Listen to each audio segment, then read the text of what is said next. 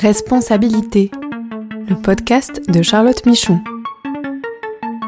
Droits humains pour comprendre les nouvelles obligations des entreprises.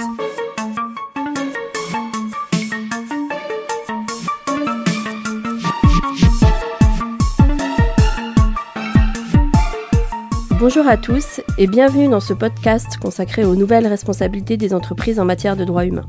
Je suis Charlotte Michon, je suis avocate et j'accompagne les entreprises sur leur démarche droits humains et leur devoir de vigilance. Après avoir vu euh, la semaine dernière un enjeu droit humain, donc l'enjeu du travail forcé, nous allons parler aujourd'hui des risques en matière de droits humains pour les entreprises et de la manière dont elles peuvent les identifier. C'est donc plutôt un sujet de processus peut-être un peu plus technique et qui s'adresse particulièrement aux entreprises françaises.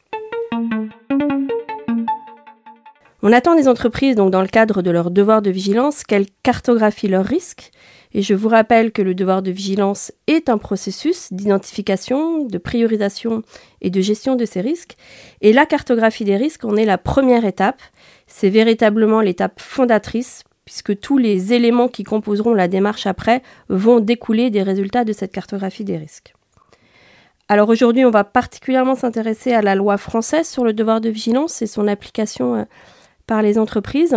Mais sachez que cette étape de cartographie des risques est demandée vraiment euh, dans tous les autres textes de référence en matière de droits humains et en matière de devoir de vigilance et dans les autres lois euh, nationales qui sont en train de se, de se développer. Alors de quel risque parle-t-on quand on parle de droits humains? Quelle est finalement cette notion de risque au sens de euh, la loi française sur le devoir de vigilance? Alors, elle précise que les entreprises, elle demande aux entreprises d'identifier et de prévenir les risques, je cite, d'atteinte grave envers les droits humains, les libertés fondamentales, la santé et sécurité des personnes, ainsi que l'environnement. Et pour ce faire, les entreprises doivent faire une cartographie des risques destinée à leur identification, leur analyse et leur hiérarchisation. Ce qui est important de comprendre quand on parle de risque droit humain et de devoir de vigilance, c'est qu'il y a un changement de prisme à faire pour les entreprises. En général, il est attendu des, euh, acteurs internes dans l'entreprise qu'elles identifient les risques légaux, les risques réputationnels, les risques financiers par rapport à l'entreprise elle-même et à ses activités. Et quand on parle de droits humains, on parle vraiment des risques sur les personnes, des risques sur l'environnement. Et donc, euh, on, ne s'agit pas de s'intéresser aux conséquences pour l'entreprise, mais véritablement aux risques que les activités d'une entreprise peuvent causer sur les personnes, au risque qu'il y ait des situations de violation des droits humains euh, dans tout le périmètre d'activité des entreprises. Et donc, le fait de regarder les risques pour les personnes et non pour l'entreprise euh, nécessite d'élaborer des méthodologies différentes avec des facteurs de risque différents et je vais y revenir. C'est vraiment un exercice euh, spécifique qui ne doit pas être confondu avec la revue des risques qu'on retrouve en général dans les entreprises, la revue des risques groupes qui euh, interroge sur les risques potentiels euh, pour l'entreprise dans son ensemble. Et c'est aussi différent de ce qu'on peut retrouver en matière de RSE que les entreprises connaissent bien maintenant, qui est la matérialité ou la revue des risques extra-financiers, qui, pareil, si elle est plus liée à la question euh, des risques vigilance et à la question des risques sur les droits de l'homme, ne, prend pas en compte les bons, les bons facteurs et ne se limite pas euh, aux conséquences sur les personnes. Et donc, vraiment, cela doit être différencié. Et c'est ce que font en les entreprises les plus avancées en matière de droits humains. Elles font véritablement un exercice spécifique de cartographie des risques euh, en matière de droits de l'homme. Cela ne veut pas dire que ça ne peut pas être intégré dans les processus qui existent dans les entreprises, puisque les acteurs sont déjà identifiés, les processus sont connus, et donc en termes d'efficacité et d'effectivité, ça peut être intéressant de les utiliser, mais sous réserve que les facteurs de risque, les spécificités droits de l'homme soient bien expliqués et soient bien pris en compte. Concernant le périmètre de la cartographie des risques, donc au titre du devoir de vigilance, hein, il s'agit finalement du périmètre de, l'obligation de vigilance euh, prévue par la loi. Et donc cette cartographie doit prévoir aussi bien les activités de l'entreprise que les activités de ses filiales directes et indirectes et les activités de ses sous-traitants et de ses fournisseurs avec lesquels elle a une relation commerciale établie. En pratique, là aussi, les entreprises ne, généralement euh, différencient entre euh, les euh, cartographies plutôt liées aux activités internes, donc des activités de l'entreprise et de ses filiales, et les cartographies liées aux relations commerciales et donc les cartographies liées aux achats. Et donc c'est vraiment des exercices séparés parce que ça ne fait pas appel aux mêmes acteurs, aux mêmes méthodes et aux mêmes critères à regarder. Alors, si maintenant on s'intéresse aux facteurs de risque à prendre en compte vraiment spécifiques par rapport aux droits humains, et pour permettre d'avoir une, identification des risques la plus précise et la plus, euh, et la plus réelle, le premier risque à prendre en compte, c'est le risque pays, selon la localisation des activités, selon la localisation des employés, selon la localisation des fournisseurs. Euh, le risque pays en matière de droits humains est très important. Pourquoi? Parce que dans beaucoup de pays, euh, il y a des euh, les législations, la simple conformité aux législations nationales ne permet pas à une entreprise de s'assurer du, du, respect des droits humains, des, des, standards internationaux. Et souvent, ce sont ses propres engagements droits humains puisqu'elle s'engage à respecter les standards internationaux. Donc la simple conformité ne suffit pas et donc l'entreprise doit bien identifier les, les différences qui peuvent exister entre les législations nationales et ces standards internationaux pour voir là où elle doit mettre en place des mesures euh, supplémentaires pour se conformer à ces standards internationaux. Donc le risque pays est vraiment très très important et dans les cartographies des risques, souvent ce risque prend en termes de pondération prend un, une, importance toute particulière euh, dans le cadre des droits humains. Et j'attire votre attention sur le fait que euh, même si dans certains pays les lois existent et sont conformes sur le papier aux standards internationaux, ils peuvent subsister des pratiques d'atteinte aux droits humains, notamment dans certaines régions. Et donc il faut aller plus loin que juste le, papier, le, la loi en théorie, et vraiment regarder comment c'est appliqué dans le, dans le pays. Le deuxième facteur de risque très important à prendre en compte dans le cadre de l'exercice de cartographie des risques, c'est le risque plus sectoriel qui est lié soit à la main-d'œuvre, euh, aux, employés qui sont euh, qui existent, enfin aux collaborateurs dans l'entreprise, euh, qui peuvent être plus ou moins vulnérables et plus ou moins exposés à des violations de, des droits humains, en tout cas à des risques des violations des droits humains. C'est notamment le cas des euh, personnes qui sont moins qualifiées, des personnes peut-être qui euh, euh, sont dans des contrats temporaires, des personnes qui ne sont pas représentées par des syndicats et donc qui n'ont pas forcément accès aux mêmes droits ou en tout cas à la connaissance de ces mêmes droits et donc ils sont plus vulnérables. Mais ça peut être aussi lié à l'organisation du travail, hein, les personnes qui, qui sont isolées, qui travaillent de nuit, les personnes qui travaillent seules en général sont aussi plus exposées puisqu'on a moins de visibilité en réalité sur, euh, sur euh, comment elles travaillent et elles sont, euh, elles sont plus, plus vulnérables à des risques de violation de droits humains. Ça peut aussi être lié à l'activité en elle-même. Hein. Il y a des activités évidemment plus dangereuses, des activités industrielles qui sont plus dangereuses pour, pour les collaborateurs ou pour les personnes sur les sites. Il y a des activités qui peuvent être plus dangereuses aussi enfin, dangereuse n'est pas le terme, mais en tout cas qui euh, peuvent amener à des risques plus importants de violation par rapport aux communautés locales, par exemple. Euh, je pense au, secteur de l'énergie, au secteur de l'extractif, où on sait qu'il y a des impacts plus importants sur les communautés locales liés à l'activité même euh, des entreprises.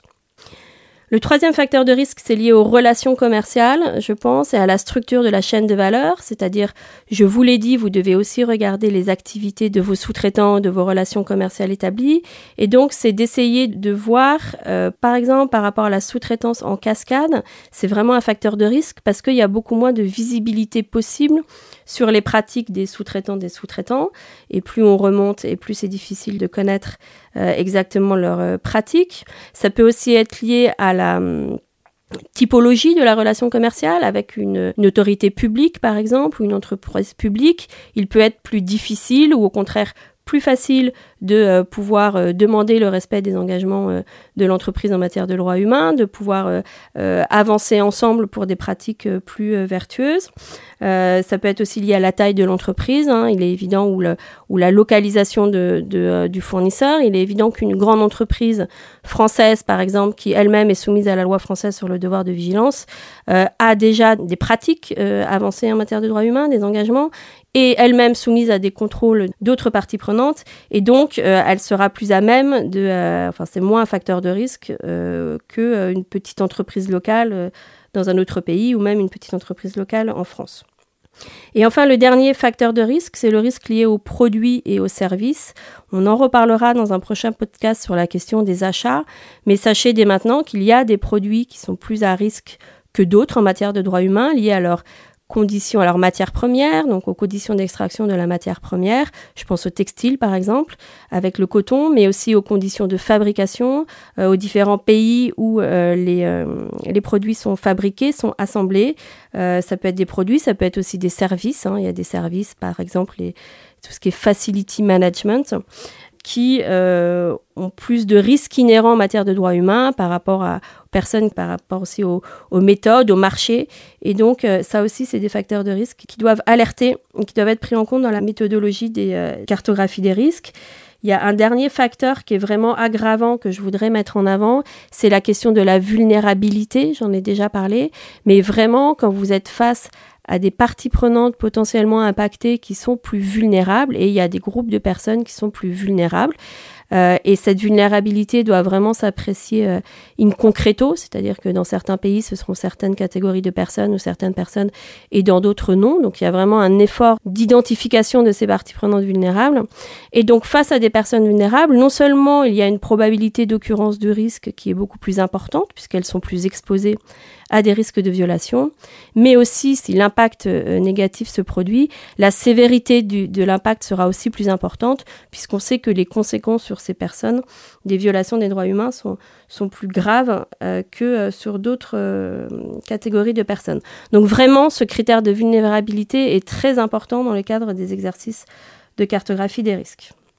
Rapidement, pour finir sur ces questions des cartographies, il y a beaucoup de choses à dire. Sachez qu'il n'y a pas de euh, méthodologie euh, toute faite, hein. il n'y a pas de, guide aujourd'hui, il n'y a pas de, décret d'application, il n'y a pas encore de décision euh, aussi jurisprudentielle qui pourrait nous, indiquer comment faire ces cartographies des risques. Donc, c'est vraiment laissé à la, à la liberté de l'entreprise. Alors, pour autant, la loi franchise sur le devoir de vigilance existe depuis cinq ans, donc on a quand même un retour d'application de la part des, entreprises qui ont fait euh, l'exercice. Euh, pour moi, les grands enjeux aujourd'hui, c'est euh, comment l'entreprise peut élaborer des méthodologies qui soient opposables, opposables notamment à ses parties prenantes, mais aussi opposables entre guillemets pour bien que ce soit diffusé dans l'entreprise à ses différentes entités, à ses différentes filiales. Donc c'est comment collecter les données, quels indices, par exemple sur les indices pays, auprès de quel euh, organisme ou quel euh, référentiel, sur lequel référentiel elles, peuvent s'appuyer pour essayer de prioriser par rapport euh, au pays avec des critères les plus objectifs possibles.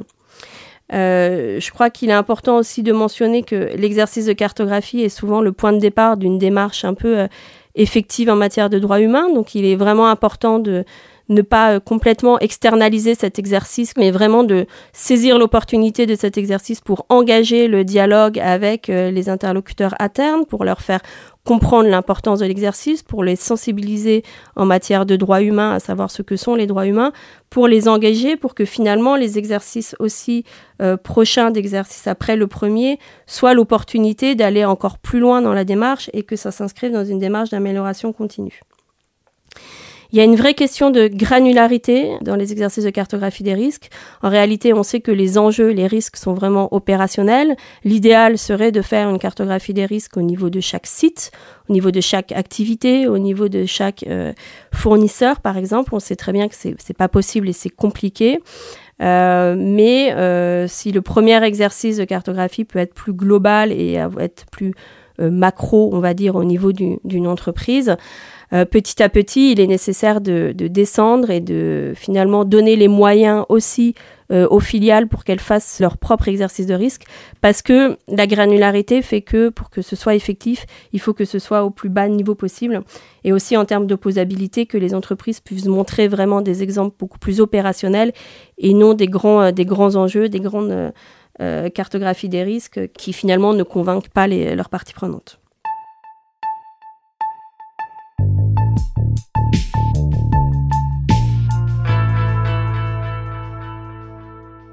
Nous allons passer maintenant à la partie euh, plus euh, actualité du podcast et je voulais euh, mettre en avant une actualité particulière, donc liée à la COP27 qui s'est finie récemment mi-novembre et le lien qu'il y a entre le changement climatique et les droits humains. Donc la COP27, euh, vous le savez ou pas, c'est la conférence des parties signataires à la Convention 4 des Nations Unies sur les changements climatiques. Donc cette convention, elle date de 1992. Et tous les ans, il y a ce qu'on appelle une COP.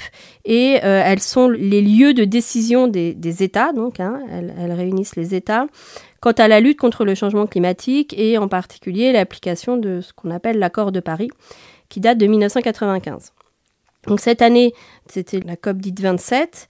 Euh, il y a eu des décisions importantes des États autour du, respect donc de, l'objectif des 1,5 degrés donc fixé par l'accord de Paris, aussi sur les questions d'adaptation au changement climatique euh, et d'indemnisation des pays donc, qui sont le plus impactés.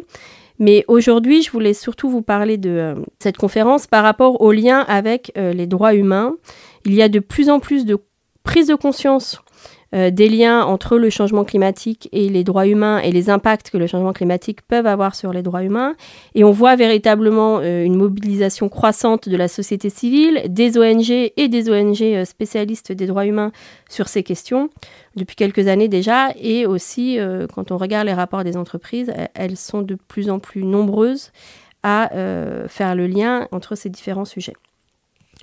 Et ça renvoie à une autre actualité qu'on a eue en juillet euh, cette année, qui est la reconnaissance par l'Assemblée générale des Nations unies, et c'est une décision euh, historique, hein, c'est un grand pas, euh, une résolution qui a été prise en juillet, qui est donc la reconnaissance du droit à un environnement sain comme un droit humain. Donc cette résolution, elle fait suite à la décision euh, euh, précédente du Conseil des droits de l'homme, cette fois-ci des Nations Unies, qui date d'octobre 2021, qui avait donc euh, déjà reconnu ce droit à un environnement propre, sain et durable comme un droit humain, et qui avait surtout créé un rapporteur spécial sur cette question, donc spécialement dédié à cette question des impacts du changement climatique sur les droits de l'homme. Cette euh, reconnaissance s'inscrit aussi dans un cadre de développement des, contentieux, hein, vraiment importants, des contentieux dits climatiques, donc au niveau de certains pays, et aussi bien à l'encontre des gouvernements directement, euh, des autorités que des entreprises. Et ces contentieux visent vraiment à remettre en cause les, inactions, euh, pour ce qui concerne les gouvernements, euh, ou les décisions. Et euh, pour les entreprises, c'est aussi les stratégies finalement euh, des entreprises qui portent atteinte à l'environnement et qui ne permettent pas une, une lutte efficace contre le changement climatique. Et c'est aussi, pour faire le lien, un des enjeux autour de la loi française sur le devoir de vigilance et de la future directive européenne sur la question. Et donc là, on n'est pas encore fixé. On attend les, euh, certains contentieux de la loi française et le projet de, directive européenne. Mais la question, elle est de savoir si la stratégie des entreprises en matière de changement climatique relève de leur devoir de vigilance, de ce qu'on appelle le devoir de vigilance, et donc finalement de la responsabilité juridique qui est associée, et donc finalement de la possibilité pour euh, une partie prenante, pour une personne, d'aller euh, interroger la stratégie des entreprises et notamment leur stratégie euh, climatique et leur business model finalement. On aura l'occasion de, revenir sur, sur ces liens avec le changement climatique et le devoir de vigilance. Hein à l'occasion des, développements autour de la directive européenne et de l'avancée des contentieux. Mais euh, sachez quand même que les entreprises aujourd'hui sont attendues sur ces questions, doivent faire le lien entre changement climatique et droits humains et droit à un environnement sain, et donc doivent montrer qu'elles le prennent en compte dans leur pratique et dans leur reporting. C'est fini pour aujourd'hui, pour ce podcast. On se retrouve donc dans deux semaines pour un podcast consacré à la question de la transparence justement et du reporting euh, demandé par les, aux entreprises sur leur démarche droit humain. Merci.